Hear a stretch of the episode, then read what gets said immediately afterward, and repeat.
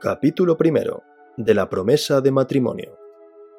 Artículo 42. La promesa de matrimonio no produce obligación de contraerlo ni de cumplir lo que se hubiere estipulado para el supuesto de su no celebración.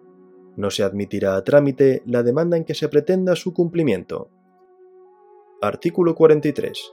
El incumplimiento sin causa de la promesa cierta de matrimonio hecha por persona mayor de edad o por menor emancipado solo producirá la obligación de resarcir a la otra parte de los gastos hechos y las obligaciones contraídas en consideración al matrimonio prometido. Esta acción caducará al año contado desde el día de la negativa a la celebración del matrimonio.